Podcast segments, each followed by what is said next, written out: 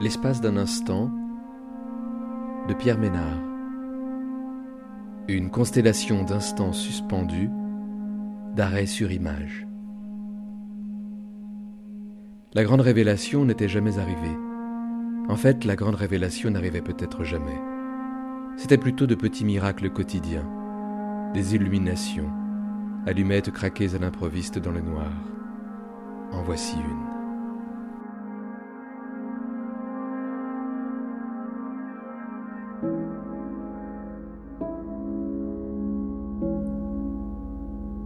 Bugiahui, Papouasie-Nouvelle-Guinée, 16h04.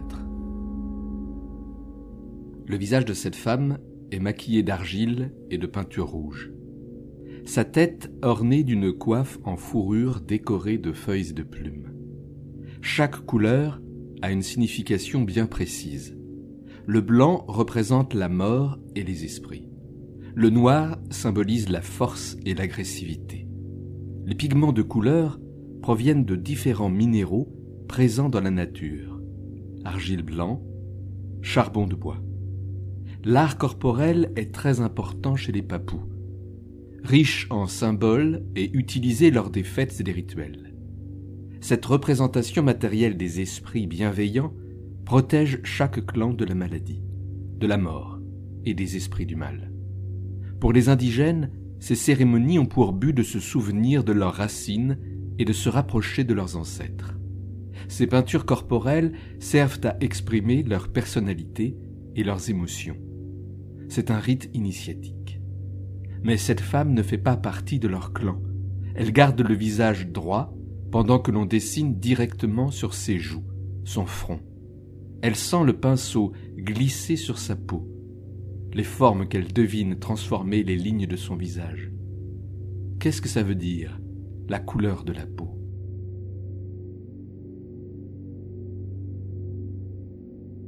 Timișoara, Roumanie, 9h04.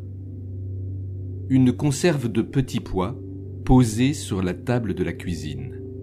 Rien autour.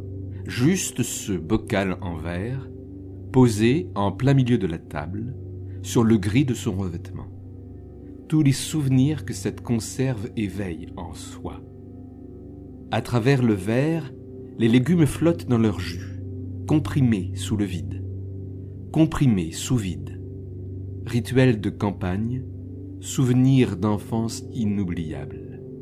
La confection des confitures, l'élaboration des conserves à partir des légumes du jardin, les haricots, les asperges, les petits pois. On ébouillantait ces bocaux en verre au préalable pendant cinq minutes, et on les laissait sécher à l'envers sur l'établi de la cuisine, construite à l'arrière du garage, avant de les remplir de sa préparation et de les plonger à nouveau fermés dans l'eau bouillante. Il faut respecter scrupuleusement les temps de cuisson, car il est important que l'aliment soit porté à 100 degrés pour être stérile. Ma grand-mère m'a toujours conseillé de les conserver à l'abri de la lumière, pour les bocaux en verre, et à une température inférieure à 23 degrés. Un placard faisait parfaitement l'affaire. Une cave ou un garage, pas trop soumis aux variations des températures.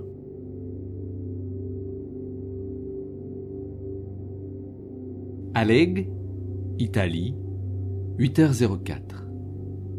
Un baiser les yeux dans les yeux, ses lèvres contre les siennes, secouées de frissons et de soupirs, une légère pression qui affleure, frisson dans le dos. Dans cette distance où le regard n'existe plus, il disparaît sous le contact de la peau qui se caresse, l'une contre l'autre, de l'odeur du corps de celui qu'on en sert, son parfum, les gestes qu'il fait, ses caresses la sensation dans notre corps, un tremblement qui ne vient pas de la chair. Il observe son désir enfoui dans ses yeux. Le regard disparaît au profit de la sensualité du contact, dans un angle mort.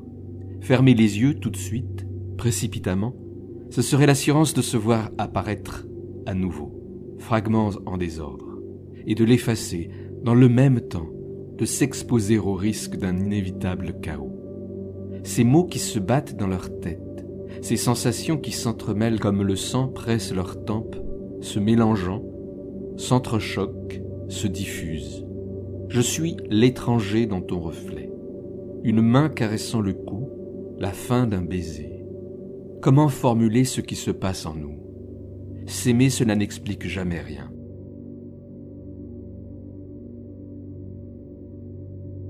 Luanda, Angola, 7h04. C'est le moment de la pause. Juste avant de commencer le travail, dans les sous-sols de l'immeuble, la fraîcheur toute relative de la cave, mais surtout à l'abri du patron qui surveille les moindres faits et gestes de ses employés. Il fait chaud, très chaud. Dehors, c'est insupportable. Pas un souffle d'air. Dès qu'on se met à bouger, on en vient à transpirer. Difficile de travailler dans ces conditions. Ils s'assoient face à face, ils soufflent un instant. Ils en profitent pour discuter. Ici, à l'abri, ils peuvent discuter librement, évoquer leurs problèmes, rire de leurs tracas quotidiens, se moquer de ceux qui les exploitent. Il faut laisser infuser trois minutes, dit-il en remuant son sachet de thé du bout des doigts. Assise sur son tabouret, le dos contre le mur, elle souffle sur la boisson pour la refroidir, avant de la porter à ses lèvres pour ne pas se brûler. Elle n'est pas d'accord, mais ce n'est pas grave.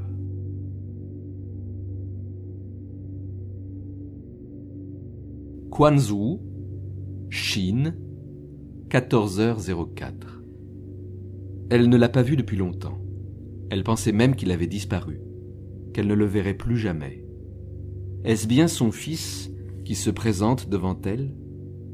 Elle se lève un peu hésitante, troublée par cette rencontre inattendue. Elle espérait tant le revoir. Après tout ce temps, c'est inespéré. Le jeune homme, un peu timide, s'approche d'elle lentement, puis il s'immobilise.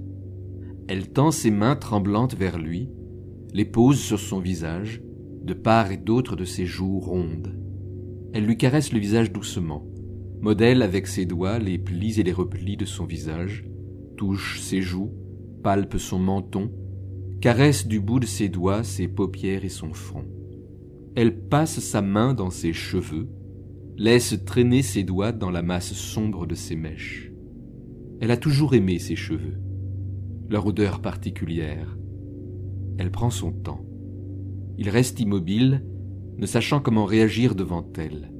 Il la laisse faire le regard perdu dans le vague.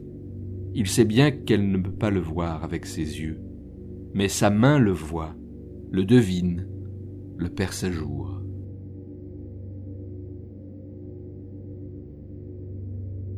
Luang Prabang, Laos, 13h04. Dans la lenteur et l'épaisseur du temps. Sur les rives du Mékong, les rares villages assoupis disparaissent dans la végétation luxuriante. Loin des bruits du monde, une simplicité presque oubliée. Sur les berges, des silhouettes de chiens se découpent comme des ombres chinoises, l'impression décalée de ne pas traverser un temple, mais de se retrouver dans un centre commercial clinquant. Les murs et les piliers sont tous recouverts de miroirs brillants, les dorures et les décorations s'y répètent à l'infini. Les miroirs, les statues, les vasques en forme de feuilles de nénuphar. Le bruit de l'eau des fontaines fait écho au bruit du fleuve. Tous les étés, les hirondelles de rivage font leur apparition. Le soir, elles survolent la surface du fleuve et font entendre leurs chants. Des croyances circulent depuis très longtemps autour de ces oiseaux, sur la nature inséparable des couples, Lorsque l'un meurt, l'autre se résout à la solitude pour le restant de ses jours, ou plonge la tête dans le sol et meurt de chagrin. Ces légendes sont très répandues. Sur le fleuve, on entend ces hirondelles, leur gazouillis alors qu'ils chassent à la surface de l'eau.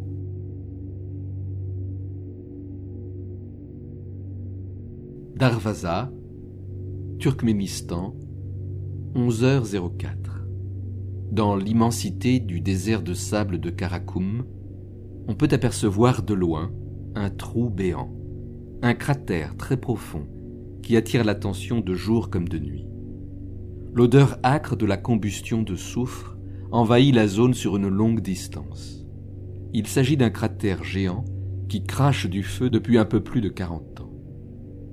C'est en 1971 exactement que tout a commencé lorsque des géologues soviétiques ont prospecté les alentours du désert et ont, par erreur, percé des couches souterraines contenant une importante quantité de gaz. Sous le choc, les géologues ont décidé d'y mettre le feu, ne sachant pas si ce gaz était toxique, espérant que celui-ci brûlerait jusqu'à son extinction. Aujourd'hui, les flammes sont encore vives, ce qui montre l'étendue des réserves de gaz du pays. On nomme cet endroit la porte de l'enfer.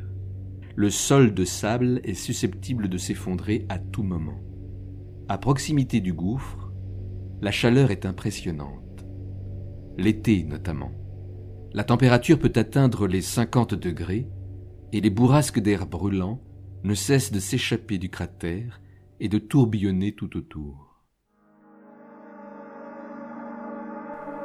L'espace d'un instant, de Pierre Ménard.